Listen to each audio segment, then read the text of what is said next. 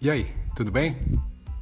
Ó, seja muito bem-vinda e muito bem-vindo a mais um episódio do podcast da Dante Dog Works, comigo, Dante Camacho, idealizador da Dante Dog Works.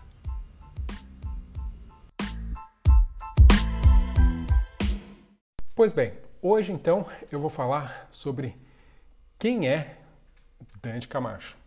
Eu. Prazer, se você não me conhece, eu sou o criador da Dante Dog Works e eu estou todos os dias aqui de manhã com você no Cão com Sono. Hoje ainda é de manhã.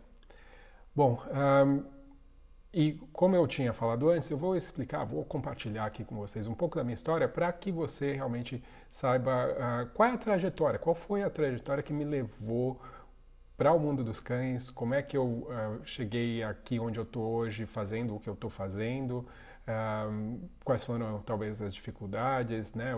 De repente você se identifica com alguma coisa, mas uh, também para entender que não é necessariamente um dom de uma pessoa especificamente para trabalhar com cachorro ou sabe tem tem processos eu acho que é uh, legal gostaria de compartilhar aqui com vocês. E eu vou tentar ser o mais detalhista possível é lógico que é, é, eu estou no mundo de cães há mais de 20 anos e óbvio que também o que aconteceu antes me moldou para que eu pudesse uh, entrar adentrar nesse mundo de cães mas uh, eu vou tentar ser o mais breve possível aqui e explicar um pouco para vocês. Bom, uh, como eu falei, meu nome é Dante Camacho, primeiro e último nome, meu nome é Dante Fabrício Felizardo Camacho, tem um nome bem grande. Né? Tenho dois primeiros nomes, que é Dante Fabrício foram os meus pais que escolheram, minha mãe escolheu o Fabrício, meu pai escolheu o Dante, eles por algum motivo tinham essa coisa de nome italiano, né? Então, os meus dois uh, nomes, primeiro, são nomes italianos. E, na verdade, até tenho uma descendência longínqua aí italiana, porque fisicamente, obviamente, não dá para você uh, imaginar isso. Uh, eu sou de São Paulo, nasci em 77, eu sei que minha voz não mostra isso, né? Parece que eu sou bem mais novo, mas uh, sou da zona sul de São Paulo. Nasci ali e passei a maior parte toda da minha infância, adolescência, morando na zona sul de São Paulo, ali na região de Jabaquara, aeroporto, é onde é, eu nasci e me criei. Os meus pais são uh, na verdade, uma mistura aí. Meu pai ele não era brasileiro, minha mãe era alagoana. Meus pais, infelizmente, já não estão aqui comigo, mas foram pessoas que uh, ambos imigraram para São Paulo. Né? São pessoas que passaram por bastante dificuldades na vida, uh, desde a infância, trabalho infantil, uh, baixíssima escolaridade, né? tiveram que correr atrás das coisas ao longo da vida aí e fizeram um ótimo trabalho para prover eu e a minha família, minhas irmãs, uh, do melhor possível que eles podiam fazer uh, e ajudaram, obviamente, quem, quem fala aqui hoje com vocês, com certeza uh, é o produto do que essas duas pessoas incríveis conseguiram fazer e prover para mim. Bom, como eu mencionei, cresci em, na, na zona sul de São Paulo, e nunca tive realmente uh, muito interesse por negócio, esse negócio de cachorro. Essa é a verdade. A minha infância toda nós até tivemos cachorros. Um, um, a primeira cachorra que a gente teve, eu devia ter, sei lá, uns 8, 9 anos, chamava Bolinha. E é aquilo, é um cachorro naquela época, né? Uh, início dos anos 80, a gente não tinha, e a minha família, obviamente, não tinha a menor ideia sobre criar cachorro nem nada é aquela coisa de cachorro fica no quintal, prende na corrente lá e fica lá. E a gente tinha que cuidar. Essa era uma condição dos meus pais, a gente tinha que cuidar dos cães e a gente não, não era muito bom em cuidar de cães. Então a gente passou, acho que, por três cachorros assim. A gente falava, não, a gente vai cuidar, a gente vai cuidar. E no fim das contas, não cuidava, você sabe, criança, né, tem outras prioridades e o cachorro não estava dentro de casa. Então, cuidar era simplesmente ficar limpando o cocô de cachorro, porque uh, gente, o cachorro ficava preso, então nem brincar, brincava direito com o cachorro. Né? Quando é filhotinho, você brinca, mas depois que corre, que cresce, você, né, isso diminui, porque você não sabe andar com o cachorro, você não é grande o suficiente para andar com o cachorro, o cachorro não fica solto na casa para você brincar com ele, nem no quintal. Então, obviamente que não tem muito, muito propósito, né? Então, eu, foi meio assim, né? Cresci uh, até realmente começar a me envolver com cães, que foi por volta dos meus 19 anos, eu realmente não tinha muito contato e nem muita noção sobre cachorro, né? O que aconteceu, entretanto, desde a da minha infância, eu sempre estudei em escola pública. E quando eu, eu cheguei no final da, da, do primário, né, fui para escola uh, colegial e daí escolhi fazer um colegial técnico, que era um colegial de administração, que era do outro lado da cidade, lá no Tietê. Então ia de, de, metrô e ônibus todos os dias, atravessava a cidade. Uma coincidência, eu e minhas irmãs todas escolhemos estudar lá, não sei exatamente porquê, mas a gente sabia que a chance de entrar numa faculdade era muito pequena. Naquela época não tinha esse negócio de Enem, possibilidade de bolsa, desconto, nem nada. A gente não tinha dinheiro, então, meu, vamos fazer um colegial técnico para ver se a gente aprende alguma coisa e se vira, né, para conseguir uh, sei lá, se virar aí, ganhar uma grana, aprender alguma coisa, uma profissão e tal. Por isso que eu uh, entrei no colegial técnico de administração.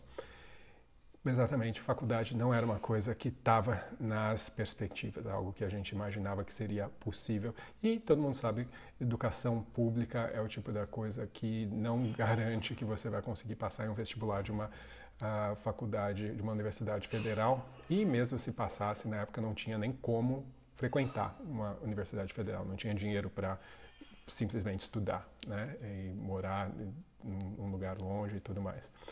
Um, mas o que que acontece? Quando eu fui nessa nessa uh, para esse colegial técnico que ficava lá no Tietê, apareceu uma oportunidade que era uma oportunidade de fazer um intercâmbio. Como que isso funcionava? Tinha bolsas de estudo que eram doadas, uma bolsa por ano para todos os alunos. Né? Tinha uma, uma competição né, onde se é, escolhia um vencedor e ganhava uma bolsa de estudos para morar fora por um ano, fazer um intercâmbio.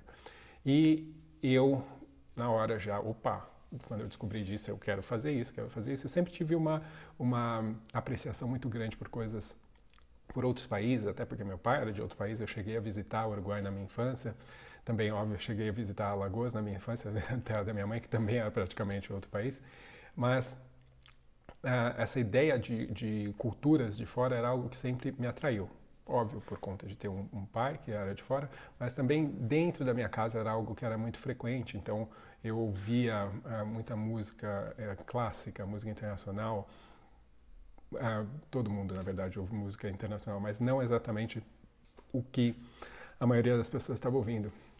As minhas leituras, os livros que tinham na minha casa eram livros também uh, de, de grandes obras de escritores russos, italianos, né? Eu, por ser Dante, li a Divina Comédia do Dante Alighieri já na minha uh, pré-adolescência. Então era uma coisa que para mim sempre foi muito presente essa ideia de outras culturas, então eu falei, meu, vou atrás, vou correr atrás e fui atrás desse intercâmbio. Consegui no meu último ano de colegial consegui ganhar essa bolsa e pasmem, eu fui para Islândia, onde eu morei por um ano na Islândia. Tá? Eu estou contando toda essa história para vocês, para vocês conseguirem entender o contexto, como que as coisas foram se encaixando até eu eventualmente entrar nessa questão de cachorro. E Uh, morei por um ano na Islândia. Na Islândia eu aprendi a falar islandês, que é uma língua específica que só eles falam lá. E também uh, aprendi a falar inglês, que eu também não sabia falar. E isso foi, obviamente, uma experiência incrível, porque você vive num mundo que é completamente diferente. Imagina, uh, isso foi há, sei lá, 25 anos atrás. Né? Então a Islândia também nem era tão conhecida mas uma cultura completamente diferente, um mundo completamente diferente. Na Islândia foi a primeira vez que eu vi, vocês verem. É, isso nunca saiu da minha cabeça, você vê como foi forte. Foi a primeira vez que eu vi uma pessoa passeando com um cachorro e recolhendo o cocô dele. Imagina. Isso foi uh, cerca de 25 anos atrás e eu fiquei super impressionado porque, imagina, a minha cabeça naquela época, o cara estava passeando com seu cão e ele estava de terno tal, devia estar saindo com o cão de manhã para fazer as necessidades antes de ir trabalhar. E o cachorro fez as necessidades, ele parou lá, um saquinho, pegou e, e eu estava subindo, andando para o ponto de ônibus, acho que eu estava Eu fiquei com aquilo gravado na minha cabeça, imagina, 25 anos depois isso ainda aparece na minha cabeça, mas são informações, são uh, situações que te fazem repensar. Peraí, mas por que que a gente não faz isso? Por que que essas pessoas fazem isso? Por que que, né, por que, que as pessoas uh, veem o mundo desse jeito e a gente vê de outro e tudo mais? Eu comecei a questionar uh, sempre muito isso. E isso foi uh, algo que me ajudou muito e depois eu voltei para o Brasil. Mais uma vez, se você já fez intercâmbio, conhece alguém que fez, você vai saber que quando a pessoa volta de intercâmbio, a pessoa está mais ferrada que, que qualquer outra pessoa, porque a cabeça dela agora ela já não está mais onde ela morou e ela também não consegue se enquadrar onde ela agora voltou, para onde ela agora voltou o mundo todo continua o mesmo, mas você mudou completamente. Então você volta para um lugar que não mais te pertence. Então isso é, é muito louco, é uma experiência muito uh, diferente, é muito difícil. Então se você tiver filho, intercambista, se você estiver fazendo intercâmbio, uh, você tem que ser compreensivo com essas pessoas, porque realmente é bastante difícil esse, essa mudança tão louca. O que uh, eventualmente me fez pensar em cachorro também, né? Essa, esse, essa mudança de mundo, né? Você ter que entrar num mundo que não é seu né? e ter que se enquadrar onde as coisas não fazem mais sentido para você, porque você já tem as suas ideias, você já sabe, peraí, mas as coisas não são assim. Eu muitas vezes penso nisso em relação a cães, né? E, putz, o cachorro ele vem já com os instintos dele, já com as ideias dele de como as coisas são, de como as coisas, né? De como perceber as coisas. E a gente não, a gente tem outro mundo.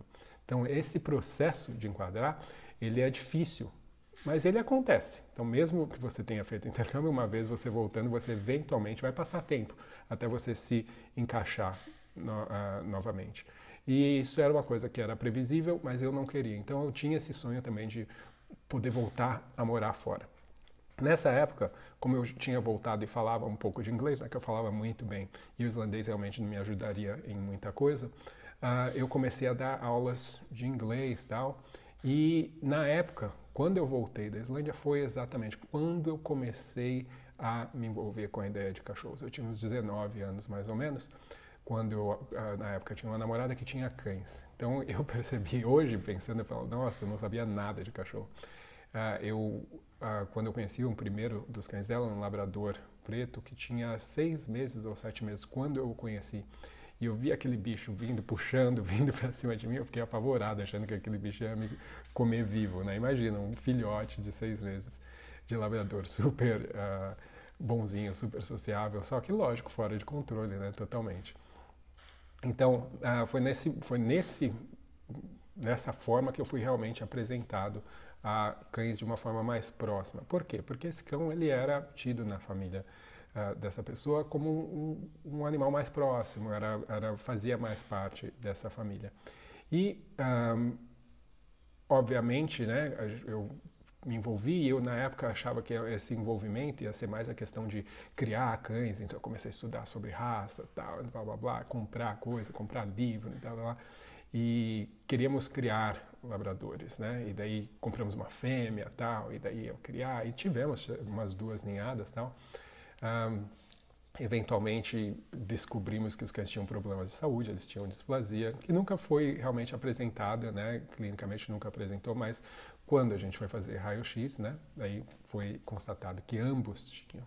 Então, obviamente, esses cães foram castrados, né, os donos dos filhotes foram avisados do que estava acontecendo, do que tinha acontecido, mas uh, por volta dos 20 anos, 21 anos, eu tive a oportunidade de novamente sair do país onde eu fui morar na Austrália. E daí eu já estava de olho em cachorro nessa época, né? Então todo cachorro que eu via, eu olhava, pensava. Foi na Austrália que eu vi os primeiros Border Collies da minha vida. Né? Uh, não, não foi, desculpa. Eu já, uh, provavelmente já tinha visto antes. Não, acho que foi sim, foi na Austrália que eu vi os primeiros Border Collies pessoalmente.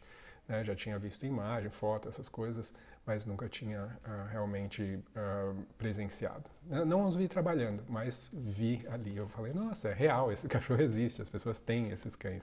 Então é uma coisa bastante diferente, né? Onde a gente morava, onde eu morava, onde e é normal isso, né? Onde a gente vive, geralmente existe um tipo de cachorro. Hoje em dia tem cada vez mais variado, mas sempre tem aquela coisa do cachorro da moda, né? Então uh, isso era, era o que eu tinha de conhecimento em relação a cães que eu conhecia. E aí eu passei mais um ano na Austrália e eventualmente voltei para o Brasil. Quando eu voltei para o Brasil, eu já meio que estava uh, ainda envolvido nessa questão de cachorro, mas uh, eu tive uma oportunidade na época de poder entrar na faculdade, porque eu, eu falava inglês, comecei a dar aula de inglês, falei, ah, melhor me, me aprofundar nisso. Entrei na, na faculdade de letras. Na verdade, eu não tinha dinheiro para pagar. Uh, um, uma pessoa, um amigo, pai de uma namorada minha, que se dispôs a pagar a faculdade para mim. E daí eu entrei na faculdade, eu fazia a Unip. Eu fiz cerca de dois anos de faculdade de letras para me tornar professor, né, oficialmente, até eu acabar desistindo por conta de cachorro. Exatamente. Comecei a me envolver tanto, e daí com os cães, né, com os labradores, que são cães grandes, precisam ser treinados, eu comecei a cada vez mais procurar adestramento, procurar fontes de adestramento, e consegui aí achar algumas coisas né, que me guiaram mas uh, eu tinha a oportunidade na faculdade de ter acesso à internet, que não era uma coisa tão fácil naquela época, né, 20 e poucos anos atrás. Então, uh, através da internet, me abriu um mundo de possibilidades em relação ao adestramento, especialmente o adestramento que utilizava como base a utilização de reforços positivos, utilizava uma base onde se usava o clicker e tudo mais. Isso foi algo que foi, para mim, muito importante. Fora isso, tudo que tinha no Brasil eu consumia. Né? Livros, eu ia no, no Centro Cultural da Vergueira, qualquer livro de cachorro que tem lá eu li. Então, eu era uma máquina de consumir conteúdo. Na época foi quando o livro do Alexandre Rossi foi lançado, né, Adestramento Inteligente, que obviamente também li, devo ter lido uns dois dias o livro, realmente consumia, porque eu tinha muita sede de conhecimento. Fui atrás de aulas, o Kennel Club oferecia aulas gratuitas, eu ia atrás, ver, uh, e realmente o máximo de coisas que eu podia fazer para ir atrás, eu uh, fiz. E meu envolvimento começou a ser tanto que eu comecei a treinar os meus cães. De repente, a vizinha chama para treinar o cachorro dela. A vizinha da frente, a vizinha do lado. E de repente você vê que, nossa, né, isso de repente é algo que dá para se fazer além do simplesmente hobby ou fazer aqui em casa para os meus cães. Uh, e através de alguns amigos, eu também tive uma sorte, uma possibilidade na época de uh, conhecer e fazer estágio com algumas pessoas que já trabalhavam com adestramento. Na época, uh, o Alexandre Rossi e a Priscila Lotufo trabalhavam juntos e uh, tinha uma certa, um tipo de uma escolinha onde fazia aulas algumas vezes por semana, onde cães eram levados para lá, né, com uma perua e faziam aulas sem os donos e depois eram levados para casa. E eu comecei a estagiar dentro desse esquema não demorou uns dois meses, provavelmente, eu já não era mais estagiário, eu já estava trabalhando lá, ajudando a, a, a, treinar esses cães. E junto com isso, né, porque a gente estava usando técnicas que não eram muito comuns aqui no Brasil, né, especialmente a ideia de usar clicker. Na época não, se, não existia clicker. Então a gente uh, usava som da boca, né? Porque quase ninguém tinha clicker, né? é muito raro você conseguir. E daí também consumindo, consumindo livros, consumindo livros. A minha vantagem realmente foi que eu sabia falar inglês, uh, ou pelo menos achava que sabia, né? Porque na hora de ler realmente era mais difícil. Então, vinte e poucos anos atrás, aí eu fui ler o Não Mate, né? Don't Shoot the Dog da Karen Pryor. Uh, livro sobre obediência, treinamento de obediência competitiva, utilizando o clicker, né? tudo que na verdade aqui não, a gente nem tinha o esporte de obediência, nem tem ainda, né? Está começando agora. Mas a ideia de treinar com clicker era totalmente uh, estranha, né? Não era algo uh, possível para a maioria das pessoas. Uh, então, quando isso começou, né? Eu comecei a me envolver mais. Eventualmente, eu acabei comprando um cão. Eu um cão que não era tipo o cão da minha namorada, que passava a ser meu cão.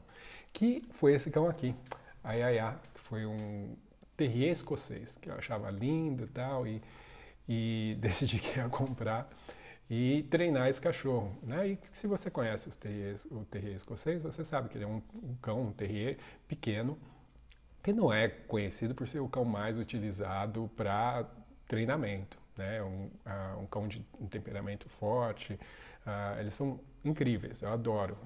E na época eu tinha pouca experiência, mas experiência suficiente para conseguir começar um treinamento uh, com esse cão. E esse cão foi realmente o meu professor inicial, assim, porque me apresentou diversos desafios, mas que não foram tão grandes porque eu tinha as respostas de trabalhar de uma forma positiva. Então foi relativamente simples. Ela fazia um monte de coisa, ela fazia um monte de truque, andava comigo na rua tranquilamente, sem puxar, fazia coisas de obediência, até ela era pequenininha. Até frisbee ela pegava, jogava frisbee, ela conseguia pegar, era um, uh, um cão incrível. Treinou agility, competiu comigo, foi realmente um cão que me ajudou muito, me ensinou uh, muito. Nessa época, então eu comecei a treinar também esse cão e eventualmente eu também cheguei através de foi do Kennel Clube de São Paulo inclusive que eles faziam de fim de semana algumas uh, demonstrações de adestramento, de exposição e de agility. E eu fui numa dessas aulas de exposição que a gente ainda tinha os labradores mas e daí eu vi que eles estavam fazendo um negócio lá de agility. E quando eu vi aquilo a primeira vez eu falei nossa é isso que eu quero fazer é, e uh, os labradores não tinham muito o, um, a questão física, né? Porque também tinha a questão de ter displasia e tudo mais. Então sobrou para o terrier escocês e foi esse cão que eu comecei a usar para treinar e para competir em agility. Ainda bem que foi esse cão, porque esse cão tinha um coração enorme, então ela conseguia continuar tentando, ela tinha vontade e realmente me ajudou muito. Se fosse um cão mais difícil, naquela época eu não estaria preparado para conseguir fazer, alcançar tudo que a gente uh, alcançou. Nessa época, então, já estava começando a dar cursos, a gente dava curso em grupo, eu, a Priscila e o Alexandre. Gente, eu dava aulas, dirigia por São Paulo e ainda dava aulas de inglês também. Então era uma loucura, mas eventualmente as aulas de inglês foram diminuindo e só aulas para adestramento uh, de cães, realmente. Um, daí, eventualmente, eu acabei uh, comprando um Border Collie, porque é óbvio, todo mundo que, que, quer fazer agility acaba comprando um Border Collie, porque vê aqueles fazendo e fala, nossa, eu quero um desse porque vai ser igual. Bom, comprei um Border Collie, que no fim das contas acabou tendo sinomose, acabou fraturando a perna, teve um monte de sequelas aí, problemas, que acabou não me permitindo fazer agility com esse Border Collie. Então eu fazia com a minha terrier escocês e eventualmente entrou esse carinha aqui, que é o Cuica, que era um, um pastor de Shetland, que foi doado uh, ah, para mim pelo amigo uh, Hélio de Lima, que já tinha também pegado ele de doação, mas acabou falando, não, eu não quero esse cachorro. Uh, eu, eu acabei pegando esse cão e esse cão ficou comigo, ele tinha mais ou menos um ano, ficou até os 14 anos comigo. Foi um cachorro que apresentou também diversos desafios. Na verdade, quando eu peguei ele, no dia seguinte ou dois dias depois, eu já dei ele também, porque eu falei, não, esse cachorro é... Porque ele é muito medroso, é um cachorro que tinha muitos problemas.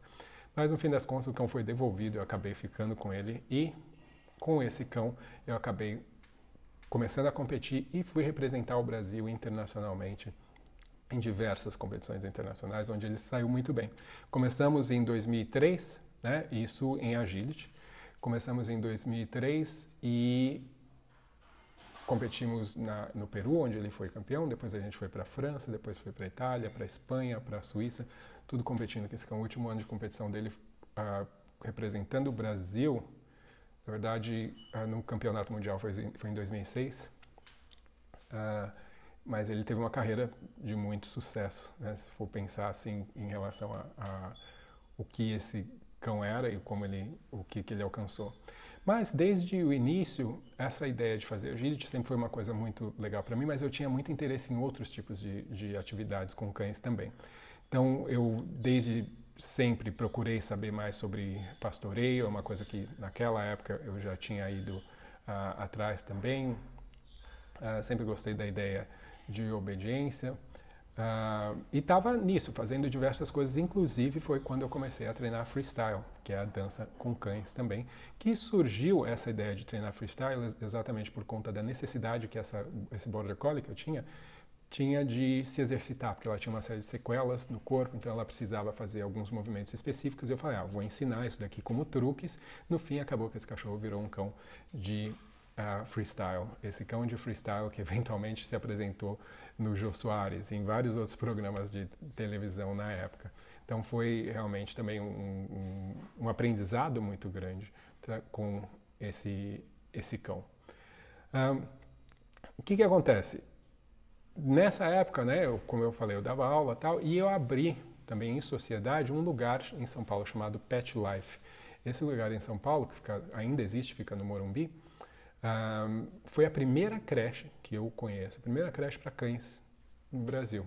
Então, na época ainda era um modelo bastante antiquado, existiam quartinhos para os cães e tal, tinha uma área de recreação, tá, mas os cães ficavam a maior parte do tempo nos quartos deles. Mas foi a primeira área ali de, de creche em São Paulo, onde eu também abri uma escola de treinamento que também uh, ficava ali junto, onde tinha agility e tudo mais. Durou por um tempo, mas realmente eu percebi que esse negócio de negócios não era muito para mim. Em 2007, eu fui convidado para ir para o Canadá para participar de algumas competições e dar um curso lá, então, uh, de agility. E eu adorei, fiquei lá um mês. Eventualmente, isso foi em 2007, não, em 2006 mesmo. Em 2007, eu fui novamente decidido que eu ia não só ficar uh, para competir, para dar um curso no mês, eu ia competir nas competições regionais e ia também participar das nacionais, que eram dois ou três meses depois.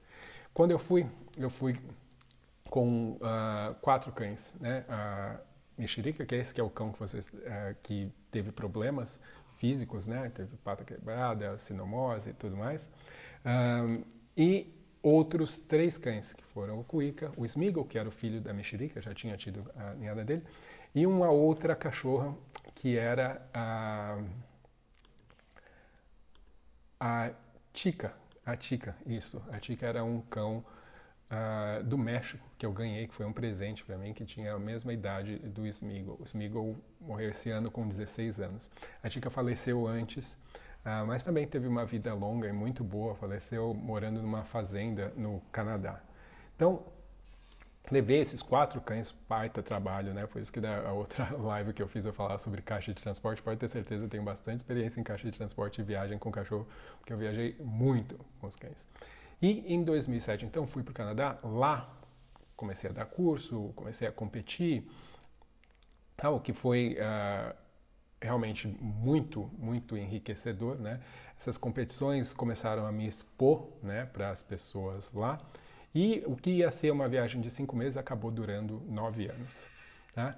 Então, uh, e, é, e, é, isso, né? esse negócio de competir, de aparecer, é o que é necessário para as pessoas saberem quem você é, saberem onde você, uh, o que, que você está fazendo ali, quem é você. Não tem outra forma de mostrar para a comunidade do adestramento quem você é, a não ser que seja mostrando o seu trabalho, mostrando o seu treinamento, seja o que você fala, mas também, obviamente, o que você faz.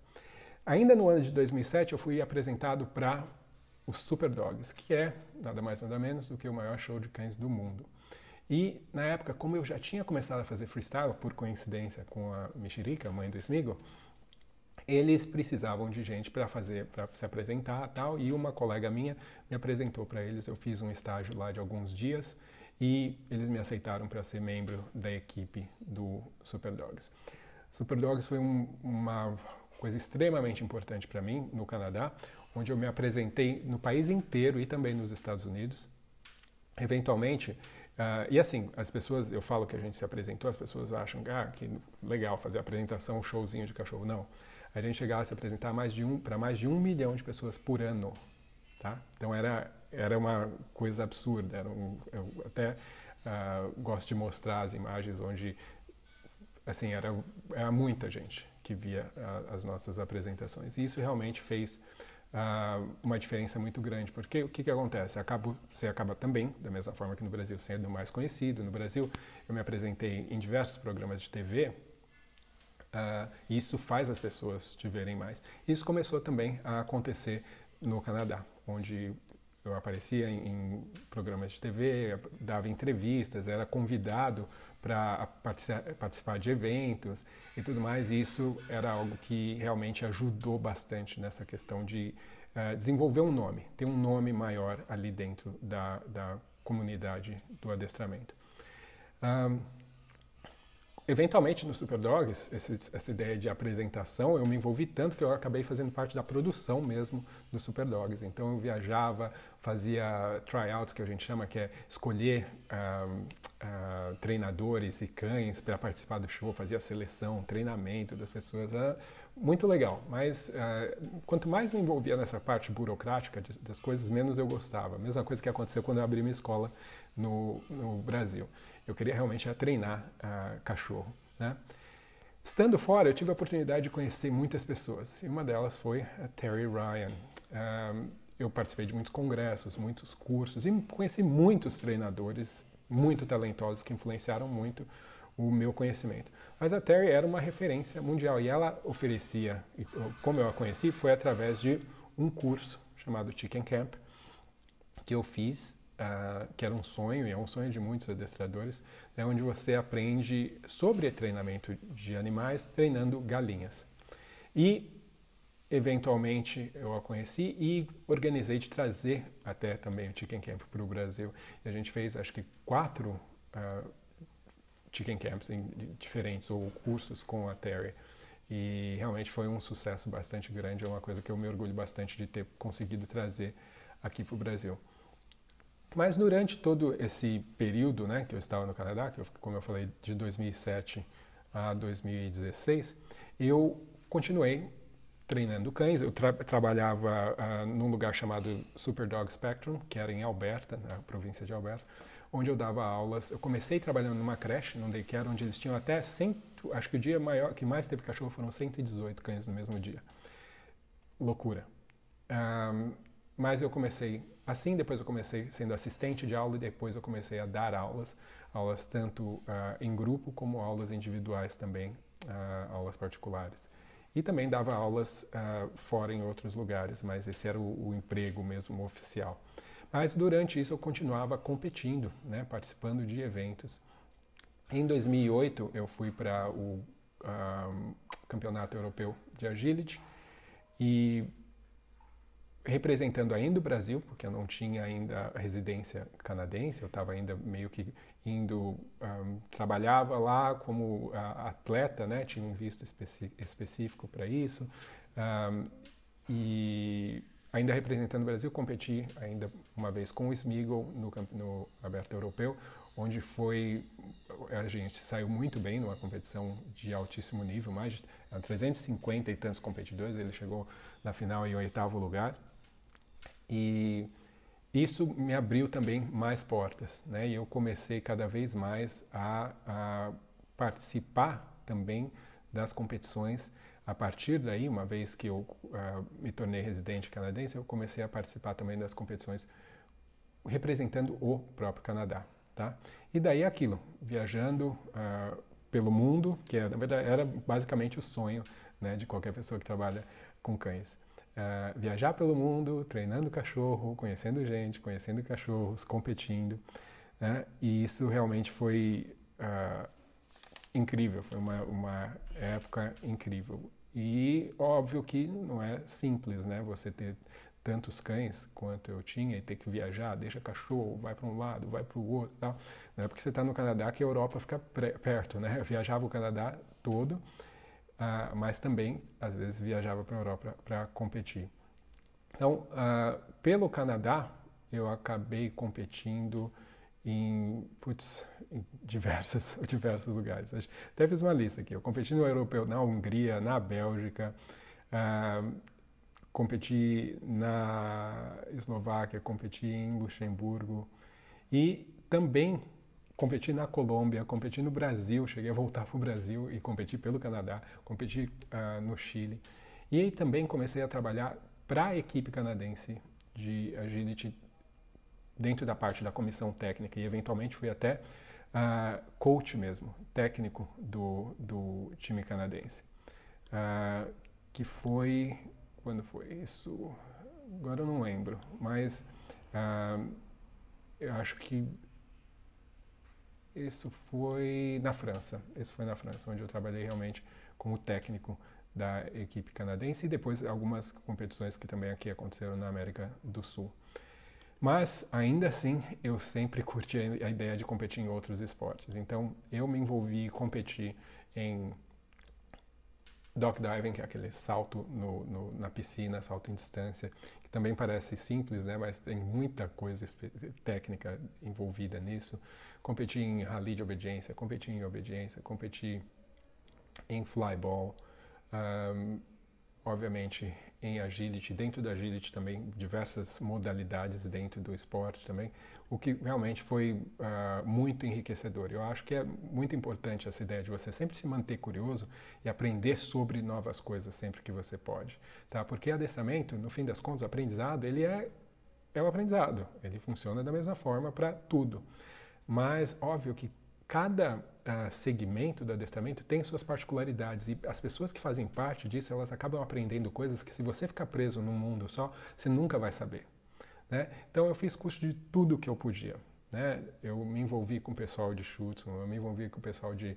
Um, faro recreativo, eu fazia ski né, que é que nem canicross, só que você faz no esqui, né? Então, tudo que eu podia fazer com os meus cachorros, eles fizeram, eles experimentaram e eu também experimentei, o que me trouxe uma bagagem muito grande de cães e de treinamento no geral, porque isso também me permitia não só estar tá envolvido no treinamento, mas estar tá envolvido com um monte de gente, um monte de cães diferentes, né, e raças diferentes. Então isso é realmente muito, muito, foi muito, muito enriquecedor.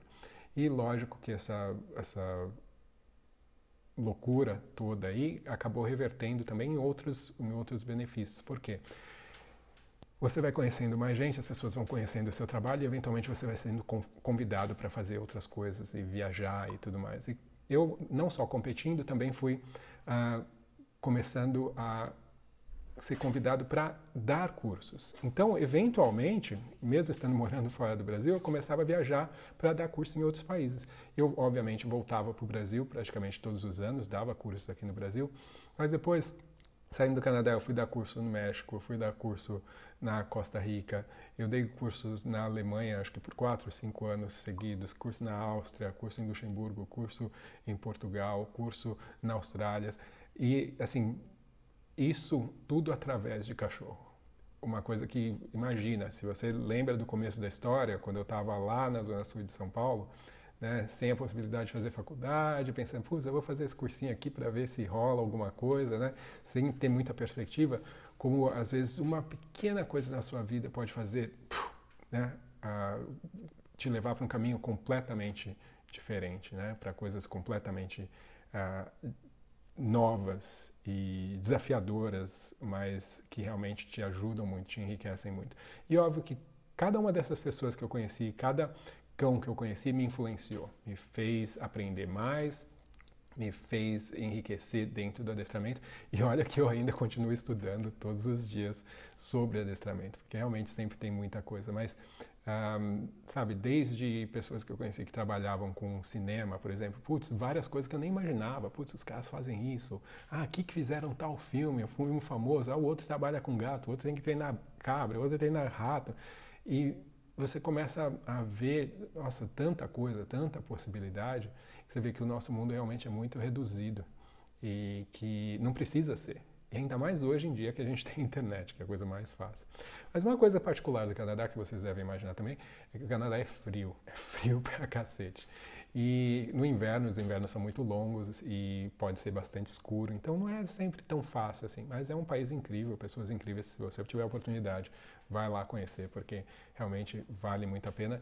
Tem muito cachorro, tem muito trabalho, tem muitos profissionais também, muitos bons que você, com os quais você uh, pode aprender.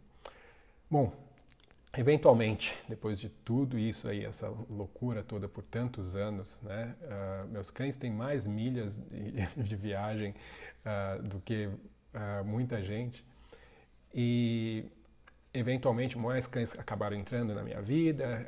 Hoje em dia tenho ainda aqui a Vivi, que é desses, de todos os cães que eu tinha no Canadá, é a, a única que, que resta e já está com oito anos. Mas, eventualmente, eu decidi que ia voltar para o Brasil. Isso foi em 2016, onde eu decidi mudar para o interior de São Paulo. Decidi São Paulo não vai mais rolar, capital é muita gente, muita loucura. Canadá eu sempre morei em lugares afastados, lugares muito abertos, né? Isso é uma coisa que eu sentia falta no começo, porque aqui não achava lugar para fazer trilha com os cachorros, soltar eles, passear solto e tudo mais. Então isso para mim era muito importante. Acabei vindo para o interior de São Paulo. Uh, e aqui no interior a desenvolver outras coisas relacionadas ao adestramento. Mas ainda assim continuei treinando meus cães, inclusive competindo, né? Cheguei a competir representando o Brasil já eh, o ano passado, no ano anterior. Mesmo que isso tenha cada vez diminuído mais, não é tão frequente quanto era antigamente. Um, mas isso quer dizer o quê? Que, bom, eu voltei para cá, o que, que eu vou fazer além né, de, de treinar cães indo na casa das pessoas? Eu queria fazer alguma coisa que fosse maior. Né? E no Canadá eu já tinha começado, acho que era em 2015, com a ideia de aulas online. Eu já dava aulas online, eu, dava, eu tinha vários alunos que eram uh, de outras províncias, né? então eu fazia aulas individuais online e eventualmente eu comecei com a Emanuele Moraes, lá do Sul. A gente decidiu que ia fazer um curso de formação de adestradores e a gente começou a fazer isso mais ou menos 2015, eu acho, 2014, 2015. Foi a minha primeira tentativa de fazer um curso para um grupo grande de pessoas. Foi muito bacana, uma ótima experiência. Mas eventualmente isso acabou morrendo e eu decidi que eu ia ter que fazer outra coisa, ia ter que mudar isso. E quando eu vim para o Brasil, eu trouxe a Dante Dog Works, a ideia, né, da, esse nome Dante Dog Works foi inclusive um dos diretores do Super Dogs que me sugeriu. Uh, não fui eu que pensei da minha cabeça. Se você não sabe o que significa Dante Dog Works, não tem a ver com cães de trabalho, tem a ver com coisas para cachorro, na verdade. Coisas para cachorro do Dante, é, seria a tradução mais ou menos disso. E, eventualmente, eu falei: bom, vou, vamos começar a fazer os cursos aqui e ampliar e distribuir, e espalhar esse conhecimento, tudo o que eu passei, para o máximo de pessoas possível. Eu achava que, sempre achei que isso é muito importante. Conhecimento não vale nada se você só guarda ele para você, se você não divide. Então, eventualmente comecei a fazer isso e eu tive a oportunidade de conhecer pessoas muito bacanas que me ajudaram nessa, nessa jornada de entrar no mundo online. E, eventualmente, hoje, né, o que a gente tem da Dante Dog Works é uma, um monte de, de cursos diferentes. Começou com a ideia de um curso, que é para ensinar as pessoas sobre adestramento. Hoje a gente já tem uh, um monte de outros produtos para ensinar a fazer xixi no lugar certo, para donos de cães, para quem quer ser adestrador, para quem quer trabalhar com reatividade, para quem quer uh, aprender a lidar com redes sociais, para quem tudo relacionado a cachorro. Né? E isso você pode checar na, no Academy, né, na dantecamacho.com/academy. A gente tem todos os nossos cursos listados lá. Mas a ideia era realmente tentar criar aqui essa, essa imagem. Uh, uma comunidade, né? tentar criar uma comunidade de gente que pensa igual, de gente que está buscando a mesma coisa, uh, que quer aprender mais e de alguma forma juntar. E nada melhor, obviamente, do que a internet, que possibilita a gente poder se juntar com gente do mundo inteiro. Então, mesmo depois que eu voltei para cá, eu continuei viajando, especialmente viajando para dar cursos. Né? Mas, obviamente, fiquei cada vez mais aqui tentando desenvolver mais esse mercado aqui dentro, né? as pessoas trabalhando com cães aqui dentro uh, e ensinando mais para os brasileiros. Hoje em dia, a gente tem uh, diversos cursos, como eu mencionei. Uh, em 2016 também foi abri, aberto a Let's Dog, que a Laís desenvolveu, criou, e eu entrei nessa, nessa empreitada aí ajudando no, no, em fazer acontecer, em funcionar a Let's Dog, que é uma creche, a primeira creche aqui do interior de São José do Rio Preto, que é realmente um, um, um espaço muito uh, legal, assim, pensando nesse tipo de serviço, uh, um exemplo de, de creche.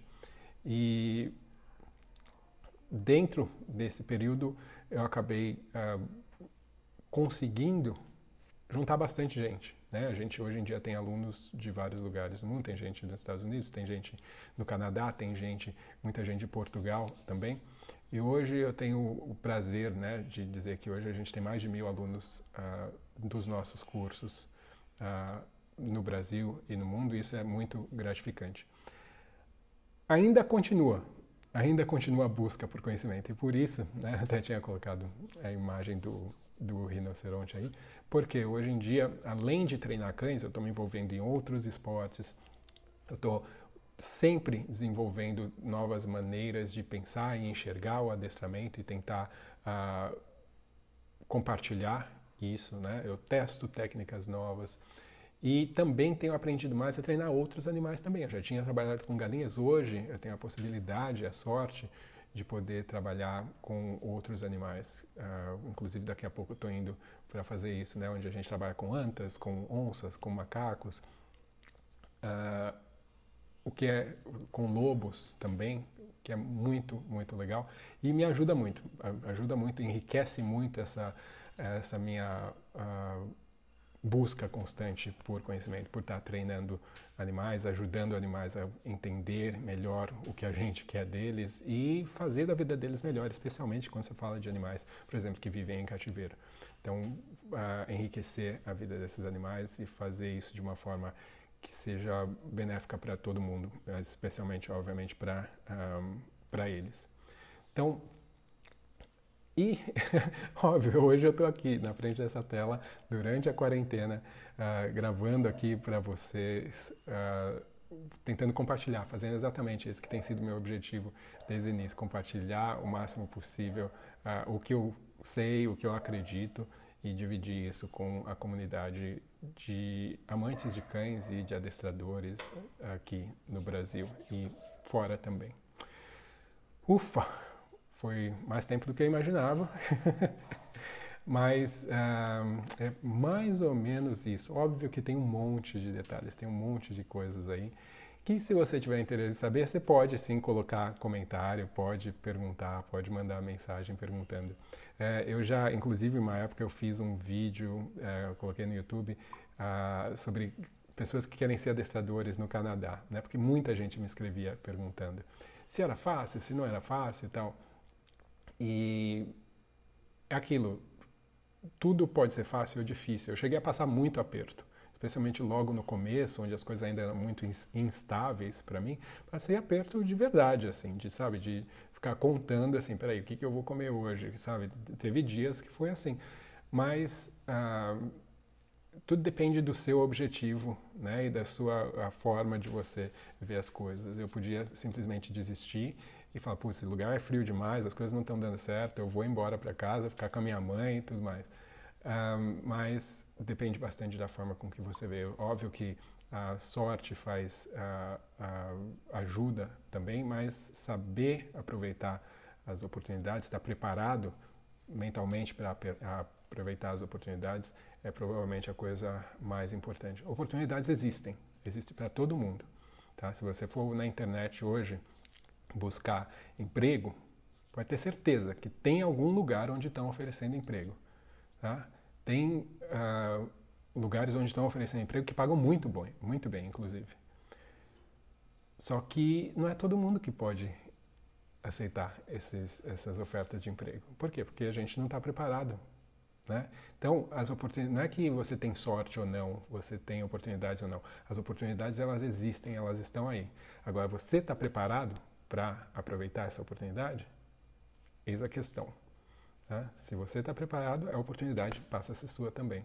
Então, por isso que eu acredito em não parar de aprender, em continuar, em ir atrás, em estudar, uh, em se informar, em estar tá aberto, em tentar coisas diferentes. Isso é extremamente importante no meu ponto de vista. É isso que eu acho que me facilita para poder sabe, entrar em algum lugar e falar, putz, eu posso fazer isso. Né? E óbvio que isso ajuda você também pessoalmente, na sua autoconfiança, o que você acredita que você pode fazer. Bom, era isso. Espero que vocês tenham curtido aí, ninguém tenha dormido. e é isso.